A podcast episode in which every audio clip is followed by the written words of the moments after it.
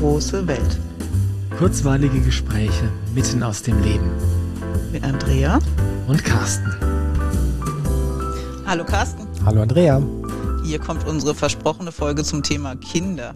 Oh, hatten wir nicht schon die ein oder andere Folge über Kinder? Stimmt, Kinder sind ja auch ein großer Teil in unserem Leben. Das kann man so sagen, ja. Aber es geht nicht um irgendwelche Kinder, sondern es geht um äh, erstens alle Kinder und zweitens um die Tatsache, dass so viele Leute gibt, die sagen, dass die Kinder, die heute geboren werden, in den letzten Jahrzehnten geboren werden, sich irgendwie von denjenigen unterscheiden, die die letzten Jahrtausende davor geboren wurden. okay. Hm. Ein, Schlag, ein Schlagwort dazu ist Indigo-Kinder. Was fällt dir denn zum Thema Indigo-Kinder ein? Kinder, an denen die Erwartung der Welt hängt, dass alles besser wird. Oh, das klingt nach einem großen Druck. Nach einer großen Aufgabe. Große Aufgabe, ja. No pressure, die no pressure. Hoffnung der Menschheit. Ja, also die ähm, der, kurz zur Begriffsklärung. Der Begriff Indigo-Kinder kommt von einer Frau, deren Name mir jetzt entfallen ist, aber die Aura sehen kann, mhm. Auren sehen kann. Und die hat festgestellt, so in den ich glaube 70er oder 80er Jahren war es, dass äh, auffällig viele Kinder auf die Welt kommen, in deren Aura Indigo-Blau zu sehen ist. Mhm, was vorher nicht so der Fall was war. Was vorher nicht so der Fall war, genau. Und deswegen hat sie die Indigo-Kinder genannt. Mhm. Und ähm, das hat sich so ein bisschen zu einem, ähm, zu einem Hype entwickelt, kann man fast sagen. Ähm, sodass auf einmal alle Kinder Indigo-Kinder waren. Ja, mit dem eben erwähnten verbundenen Druck, dass sie jetzt ganz tolle Fähigkeiten mitbringen und ja. sich ganz anders verhalten. Einerseits das und andererseits äh, auch als Ausrede für alle möglichen Dinge, die vielleicht gar nichts mit einer irgendwie besonders gearteten Aura zu tun haben. Mhm. Und im Zweifelsfall nur einfach nachlässige Erziehung. Ja, vielleicht auch das. Ja, natürlich. Mein Kind ist besonders. Mein Kind ist, kind ist ein Indigo-Kind. Mhm. mein Sohn hat mir erzählt, das Wort besonders im Zusammenhang mit Kindern sei ähm, ein Schimpfwort eigentlich und heißt, dass du auffällig bist. Ja. Dein Sohn hat dir das erzählt. Mhm. Wo hat er denn das aufgeschnappt? Das hat er so interpretiert. Ah, okay. Besondere Kinder sind eigentlich auffällige Kinder. Ja, im Englischen Special Needs ist auch tatsächlich so bedürfen besonderer Aufmerksamkeit. Mhm. Ja. Okay, ähm, du hast vielleicht aus dem Kommentar schon gemerkt, ich habe mit dem Etikett Indigo Kind habe ich so ein bisschen ein Problem. Ja, ich habe mit Etiketten allgemein ein Problem, weil es Leute in Schubladen einsortiert und ich finde, ja. da gehören sie einfach nicht hin. Überhaupt nicht, weil ähm, jedes Kind ist einfach das, was es ist, nämlich ein Kind. Das stimmt und gleichzeitig habe ich, als ich das erste Mal über Indigo-Kinder gelesen habe, ähm, viele Eigenschaften erkannt, die ich auch mit mir und meinen Kindern in Einklang bringen kann und mir hat es schon geholfen, erstmal so ein Schema zu haben, an dem ich mich orientieren konnte. Absolut, mir geht das genauso. Ich erinnere mich noch an eine Situation, da habe ich ein Buch gelesen über die Indigo-Kinder, war von Lee Carroll ähm, und Jan Tober. Oh, heißt auch die Indigo-Kinder. Mhm. Einfallsreicher Titel. und ich saß im Zug und da war hinten drin so eine Liste. Einfach, wo man so eine Sammlung von Eigenschaften mhm. aufgeführt war, die man so im Großen und Ganzen Indigo-Kindern zuschreibt. Und ich habe da echt geheult, gell? Mhm. Weil ich mich so wiedergefunden habe. Aber für mich war das dann mehr so die ähm, Erkenntnis, dass all die Dinge, die mir teilweise zum Vorwurf gemacht wurden oder die ich teilweise an mir nicht verstanden habe oder die teilweise einfach auch dafür, dafür gesorgt haben, dass ich in der Schule oder in anderen gesellschaftlichen Gruppen irgendwie nie so der Insider war. Ja, die waren da irgendwie alle aufgeführt. Ja. Und das war natürlich schon ein sehr ergreifender Moment zu erkennen, okay, irgendwie wusstest du immer, dass du anders bist, aber nicht so genau, wie du es nennen sollst. Jetzt kommt da einer und sagt, okay, Indigo. Und da erinnere ich mich noch dran, da war ich ein bisschen verwirrt, weil irgendwie Indigo-Kinder sind ja die neuen Kinder und ich mhm. bin, war zu dem Zeitpunkt, war ich dann auch, weiß ich nicht, Mitte 30 oder so, war also definitiv kein Kind mehr. Aber dann stand in irgendeinem Satz da drin, ja, die, die ersten Indigos haben schon angefangen, so Ende der 60er, Anfang der 70er, ja. äh, auf die Welt zu kommen. Und da dachte ich, ja, das hat okay, wieder erklärt. Das hat's wieder erklärt, ja. Aber es ist ja, also irgendwas ist mit den Kindern. Also was Positives, was ähm, aber für den einen oder anderen vielleicht sogar bedrohlich ist, weil es einfach anders ist. Ja. ja. Und das mit den Indigo-Kindern war ja noch nicht der Schluss der äh, Etikettierung, Ja, gab ja dann das Wort von den Kristallkindern, den Sternenkindern und alles Mögliche. Ja. ja. Und auch das sind letztlich ach, eigentlich ziemlich doofe Etiketten, muss ich ehrlich sagen. Ja, und gleichzeitig ist es immer der Versuch, etwas, was man beobachtet, zu erklären und zu, zu sortieren. Und von daher sind die Namen vielleicht nicht ganz überflüssig, aber ich mag einfach keine Etiketten auf Kinder kleben. Nee, weil es auch immer mit einer Erwartungshaltung verbunden ja. ist einerseits und wie ich gerade schon gesagt habe, oft auch öfters auch mit Ausreden für für alles Mögliche. Ja. ja. Deswegen ist äh, Schubladenetikettierung pfui pfui. Ja, ist es und gleichzeitig für viele Eltern, wenn du sagst, guck mal in die Richtung, dann haben sie vielleicht davon auch schon was gehört und dann können auch Eltern anfangen, wieder einzusortieren, wo sie sich gerade befinden mit ihrer Familie und ja. dann ist so ein Name auch erstmal nicht schlecht. Ne, der Name, der Name an sich ist nicht schlecht, es ist nur das ist die Frage, was machst du ja, daraus? Ja, genau. Und wenn ja? du damit dann alles entschuldigst oder alles rechtfertigst, dann wird's halt schwierig. Dann wird's schwierig, genau. Fakt ist aber nach wie vor, die Kinder sind anders, als sie es früher waren. Wie äußerten sich das so in deiner Erfahrung? Ja, was man sehr flächendeckend beobachten kann, also was man bei vielen Kindern beobachten kann, ist, dass sie ein ganz anderes Standing mitbringen. Sie werden geboren und sie scheinen zu wissen, wer sie sind und oft auch, welche Rolle sie in dieser Welt spielen. Mhm. Und sie ordnen sich nicht mehr so unter, wie das vielleicht wir noch gemacht haben oder andere unsere Generation. Oder Generationen davor, davor ja. ja. Also das beobachte ich auch, dass dieses, ich meine, wenn so ein Kind auf die Welt kommt, ist es ja erstmal so als, als Mensch gesehen erstmal recht unfertig noch. Ja. Und die Aufgabe in Anführungszeichen oder äh, die Krux an der Sache ist ja, dass in den, in der, ja, in den vergangenen Jahrhunderten, Jahrtausenden dann diese Kinder einfach so in Form gepresst wurden, dass es hinterher gepasst hat. Das ja. war manchmal unabsichtlich, aber ganz oft auch absichtlich. Ja. Und diese Kinder lassen sich nicht mehr pressen. Mhm. Und mein Bild, das mir gerade wieder in den Kopf kommt, das habe ich ähm, ganz oft, dass die Körpergröße nicht dem entspricht, was dieser junge Mensch mitbringt. Also an Wissen, an Weisheit und äh, an menschlicher Größe. Sondern dass der, der Kinderkörper oft viel zu klein ist. Das heißt also, dass in dem Körper eine viel größere Person drin steckt, als man von außen vermuten könnte. Ja, und als es altersspezifisch wäre. Ah, also meinst du so altkluge?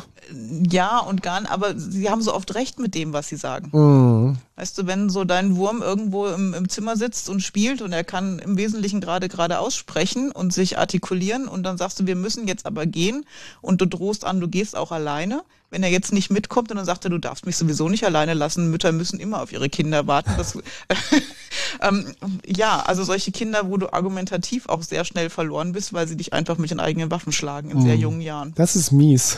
Das ist verdammt mies ja.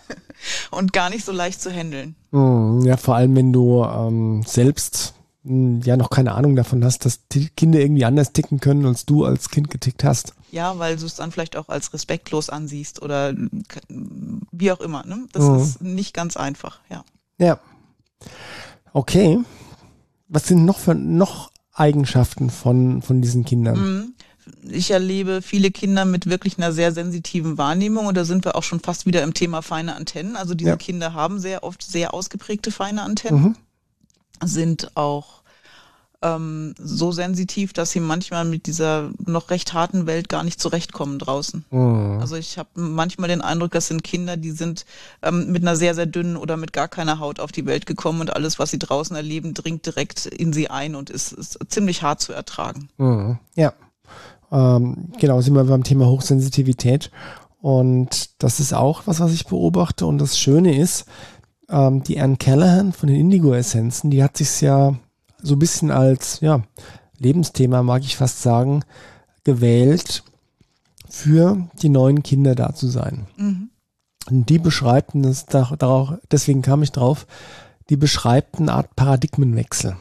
Ja, Paradigmenwechsel in dem Sinne von ähm, das komplette Regelwerk, wie die Welt funktioniert, ähm, Jahrtausende funktioniert hat, ist dabei sich zu ändern.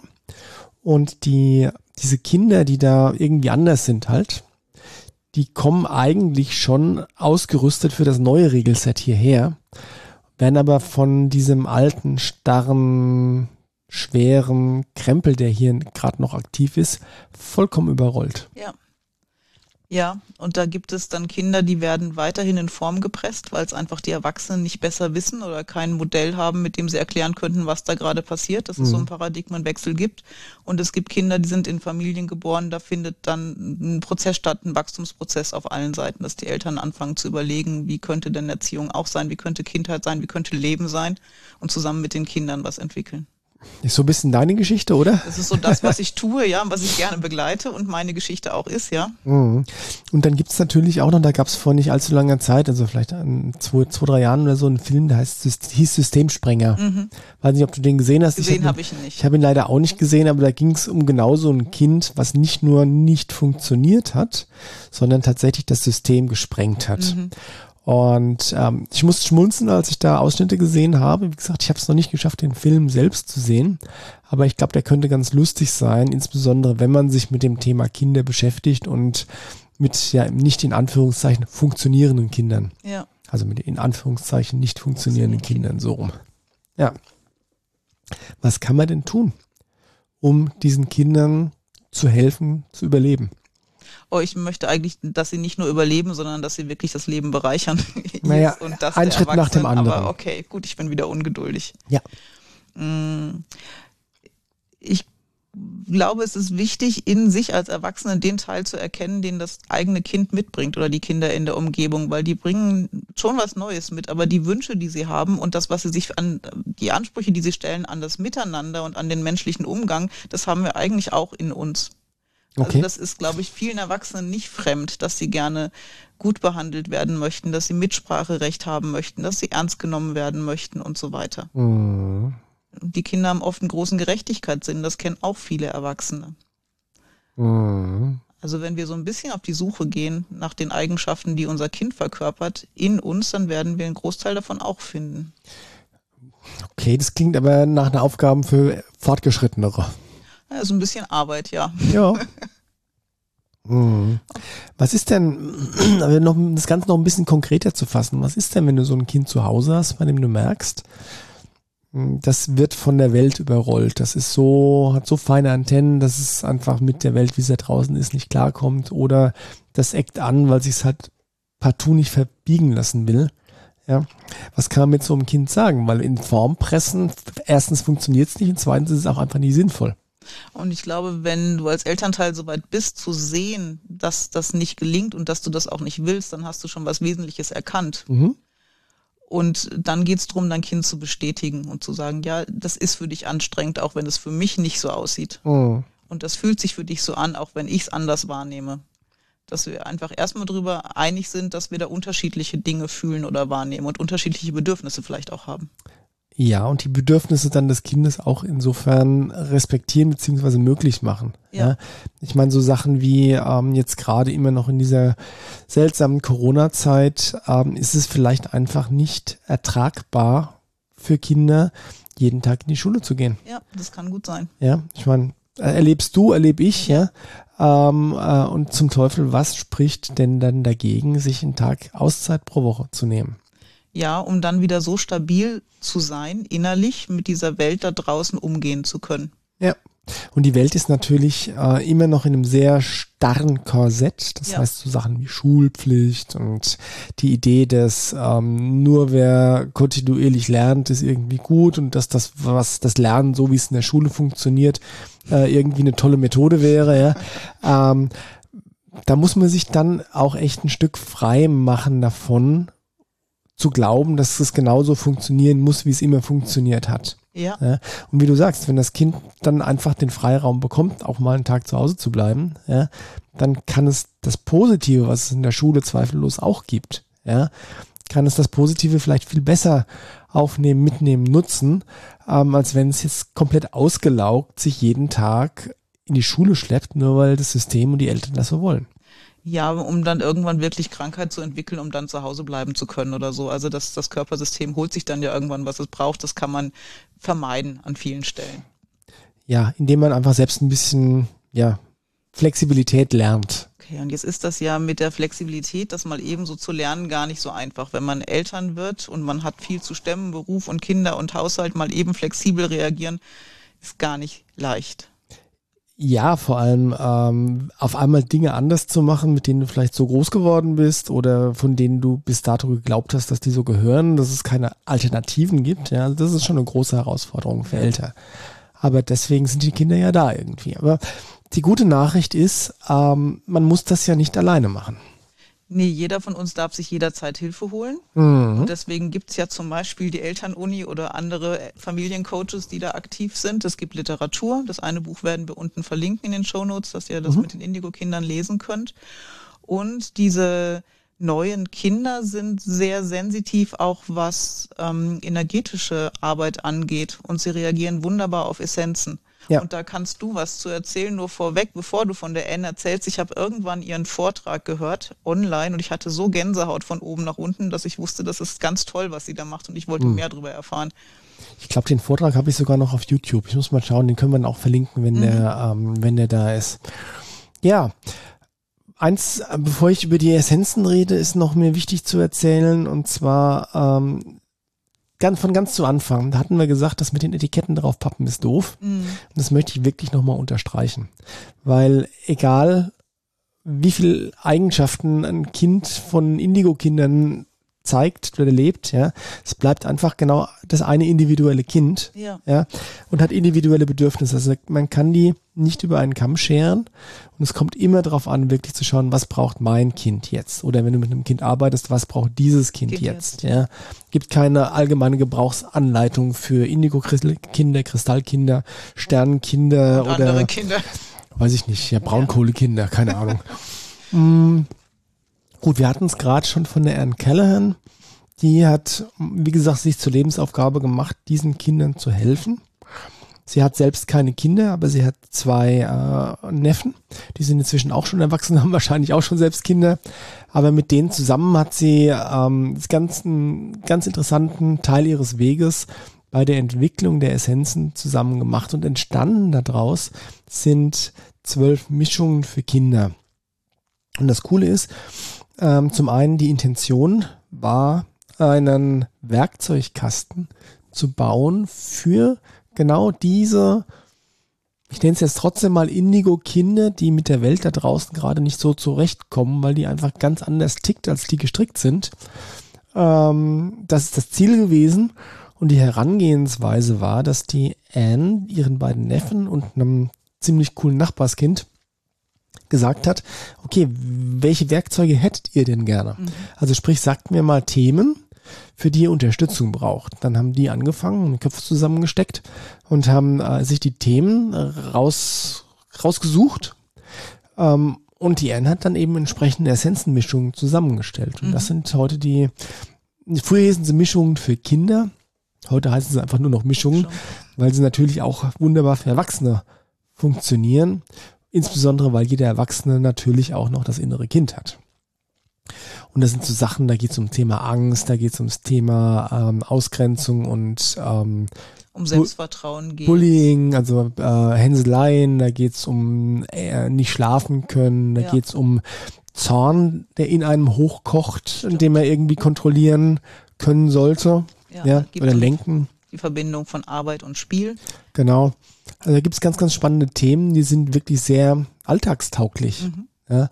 Und diese Essenzen gibt es als Tropfen zum Einnehmen, die gibt es aber auch als Sprays und wir haben das schon mal erwähnt, aber vielleicht magst du es trotzdem nochmal erwähnen, wie du mit den Sprays gearbeitet hast. Mhm. Ähm, das war noch zu deiner Kumon-Zeit, oder? Ja, das war zur Kumon-Zeit. Da hatte ich alle zwölf, glaube ich, bei mir im Lerncenter stehen und die mhm. standen offen zugänglich für die Kinder und jedes Kind konnte, wenn es denn wollte, sich eine, ein Essenzenspray auswählen und das benutzen, entweder während der Lernzeit oder vorher oder nachher. Mhm. Und das habe ich damals schon erzählt, glaub, aber Chill ging am besten. Und Chill ist, wenn, wenn du merkst, dass du anfängst zu kochen, zu brodeln, wenn du wütend wirst. Mhm. Und das scheint im Lernkontext ganz oft der Fall zu sein. Ja, stimmt. Ich erinnere mich. Das hast du genauso gesagt. Ja.